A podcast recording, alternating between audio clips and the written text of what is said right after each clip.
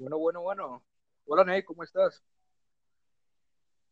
Bien, Bienvenido, Sumo, y bienvenidos todos aquí, los espectadores, a la primera edición de Sumo y el Cavernícola. ¿Cómo se encuentran todos? Aquí nos encontramos sintonizando a las 7 de la noche, hora colombiana. Y el día de hoy, eh, mi querido Sumo, vamos a hablar sobre un tema bastante polémico en el Medio Oriente, y se trata sobre la milenaria guerra de Israel y Palestina. ¿Cómo te parece ese tema? ¿Ya has escuchado de eso? bueno, es algo bastante recurrente ya, algo que ha llevado, algo que al parecer nunca va a parar. una cosa bastante terrible. ¿Cómo te parece que esta guerra no es algo que viene solo desde la guerra mundial hasta ahora? Algo muy, muy, muy largo.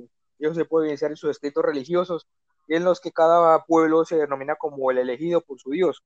Es que resulta que desde que los israelitas salieron de Egipto, ellos mismos de por sí ya tenían como un conflicto con estos filisteos, con estos jebuseos, con, este, eh, con, toda esta comunidad de, de, poblaciones, pueblos y demás tribus que, fueron, que son considerados palestinos hoy en día. Y desde entonces tuvieron muchos conflictos en ese entonces, ya que, ya que sus primeros indicios, sus primeras relaciones eran básicamente pues, algo similar a las coloniales, a, la, a, las invasiones y todo eso. Y desde esos mismos escritos ya han sido así como algo así como archinémesis, siempre han sido como muy, muy conflictivos, muy enemigos y es que aún, de, aún así hayan tenido pequeñas unificaciones a lo largo de la historia, como los reinos de David Salomón y, y todo lo demás, siempre ha habido distintas eh, eh, diferencias, problemas y demás. Pero resulta que eh, ante los ojos de los europeos que los colonizaron más adelante, eh, fueron considerados las mismas personas y culturalmente cuando fueron arrastrados hasta Europa para servir como esclavos de, los imperios otomano, romano, eh, eh, también los sirios, todo ese tipo de gobiernos, resulta que los mezclaron a todos juntos y a todos juntos los, los llamaron los mismos árabes, los mismos eh, palestinos.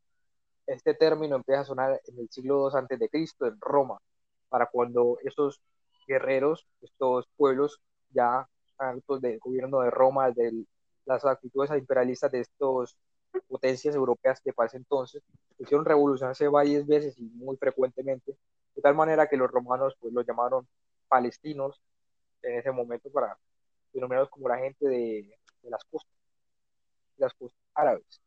¿Y por qué lo llamaron así? Pues porque para el siglo antes, eh, antes de Cristo ya estaban pensando en echarlos de Europa, en deshacerse de ellos, muy problemáticos, y pensaban dejarlos o en Latinoamérica, pues la, Latinoamérica ya, ya más adelante, a echarlos a la tierra de los judíos, que eran básicamente de donde se encuentra hoy en día en el Medio Oriente.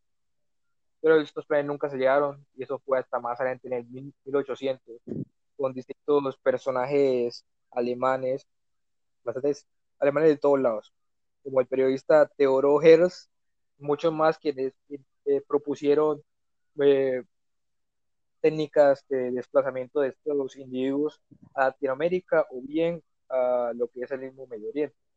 Y estas acciones no fueron ya hechas hasta muy después en, la, en los finales de las guerras mundiales.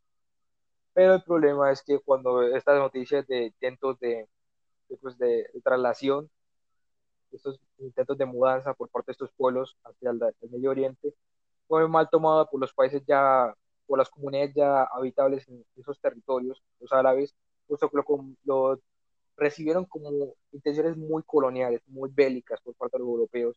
De esta manera se explica como más adelante eh, los árabes le tienen como cierto rencor a Israel y a su denominación como nación, como nación soberana. Y bueno, Ney, ¿cómo te parece eso, verdad? ¿Cómo, ¿Qué piensas acerca de los europeos y los romanos en sus papeles en todo este tipo de conflictos y básicamente en todo el mundo? Pues bastante interesado todo lo que cuenta usted, Cavernícola.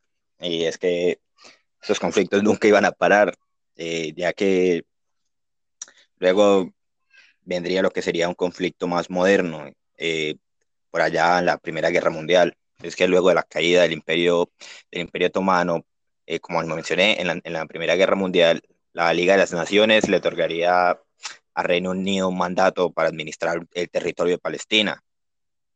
Pero, pero antes de eso, los británicos ya habían hecho promesas a los pueblos árabes y judíos, eh, promesas que nunca, nunca cumplieron.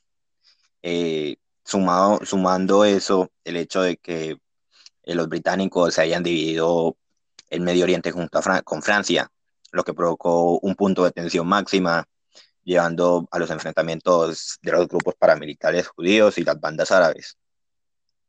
Luego, eh, avanzamos en el tiempo y en la Segunda Guerra Mundial y tras el, el Holocausto, aumentó la presión por establecer eh, el Estado judío. El plan original eh, contemplaba la, la, la partición del territorio controlado por la potencia europea entre judíos y palestinos. Eh, y tras la fundación de Israel el 14 de mayo del 48, la pase, pasó de ser un tema local a un asunto regional, ya que al día siguiente eh, Egipto, Jordania, entre otros países invadieron ese territorio. Eh, fue, y fue lo que se eh, llamó la primera guerra árabe-israelí, conocida por los judíos como la Guerra de la Independencia. Y tras ese roce, el imperio inicialmente previsto por las Naciones Unidas para un Estado árabe se redujo a la mitad.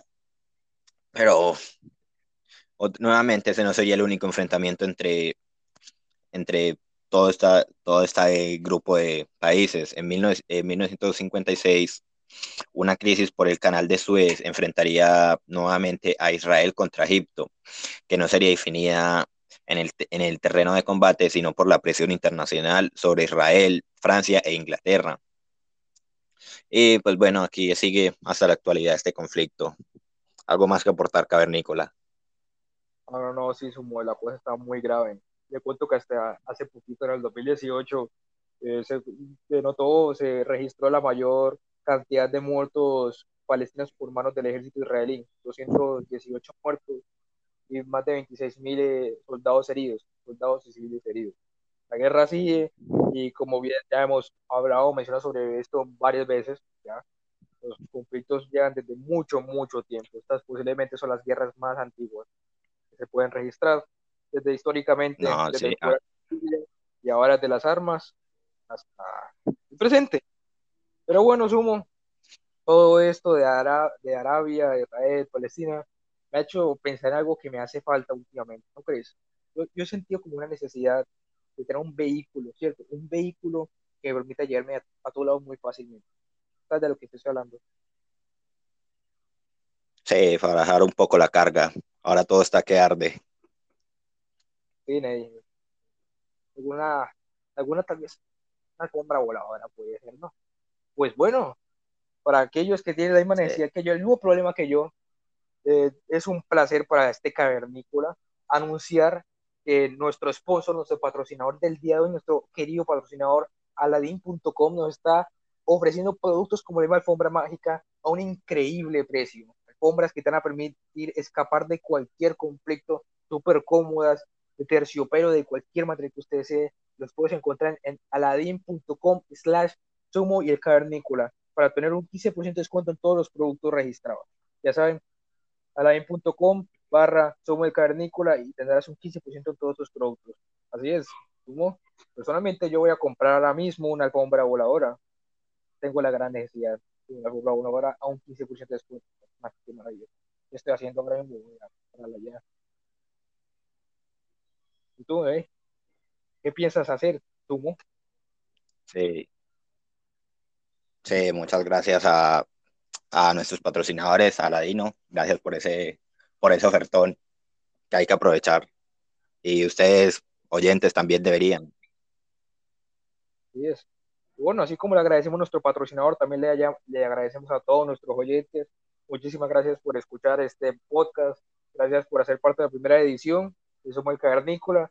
pues esperamos que se hayan informado un poquito, hayan aprendido una que otra anécdota este largo conflicto y que hayan pues visto de pronto los árabes, los palestinos, los israelitas con otra vista un poquito más detallada. Muchísimas gracias y aquí nos despedimos. Somos el Carnícola. Hasta luego.